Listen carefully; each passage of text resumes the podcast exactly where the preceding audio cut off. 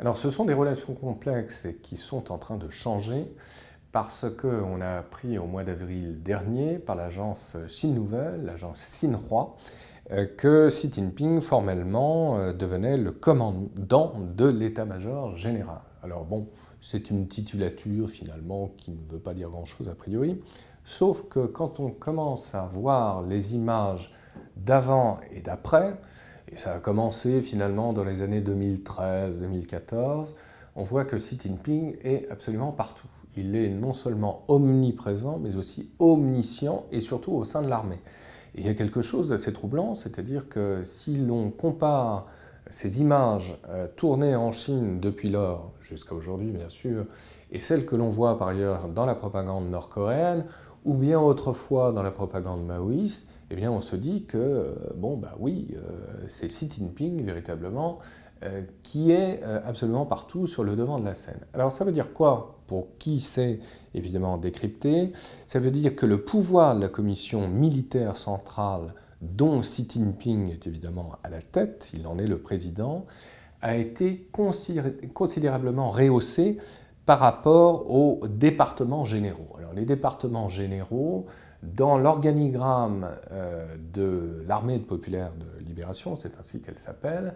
eh bien, euh, c'était en fait euh, des États dans l'État. Hein. Et donc les purges qui ont commencé dès l'année 2012 ont visé évidemment à démembrer ces structures qui étaient des structures souvent mafieuses, disons-le, évidemment au nom de la lutte contre la corruption, dont euh, Xi Jinping a fait son cheval de bataille, mais aussi plus officiellement, en tout cas c'est le discours que tient euh, l'armée chinoise, par souci d'efficacité. Et c'est pour partie vrai, c'est-à-dire qu'on voit même que la carte euh, de la répartition des grandes régions militaires a changé, a été remembrée également. C'est-à-dire qu'on voit bien euh, qu'il y a un souci de centralisation également de l'information et des décisions stratégiques, chose assez nouvelle et qui montre bien surtout euh, qu'il s'agit là très certainement de la manifestation d'une affirmation politique interne en lien avec l'histoire du parti et le précepte maoïste selon lequel le pouvoir, je cite, est au bout du fusil. Une phrase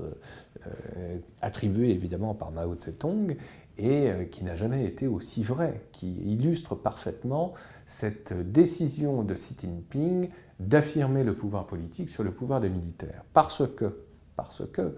nous avons su assez récemment, en fait, en, en comparant euh, les différentes sources, que depuis 2012, ce n'est pas moins de 40 généraux de très haut rang qui ont été purement et simplement remplacés. Ce qui signifie que certes il y a eu lutte contre la corruption, mais aussi très certainement un danger pressenti en amont par Xi Jinping et son propre clan contre euh, ces généraux, pourquoi pas félons, qui auraient pu tout simplement fomenter un coup d'État. Euh, et donc ce risque de coup d'État euh, demeure encore d'une manière latente très certainement euh, au sein même de l'état-major rapproché euh, de Xi Jinping. Et donc c'est une façon évidemment pour les autorités chinoises de rappeler l'autorité du parti sur l'autorité des militaires. Et en même temps, on le sait très bien, cette relation entre le parti unique, Parti communiste chinois,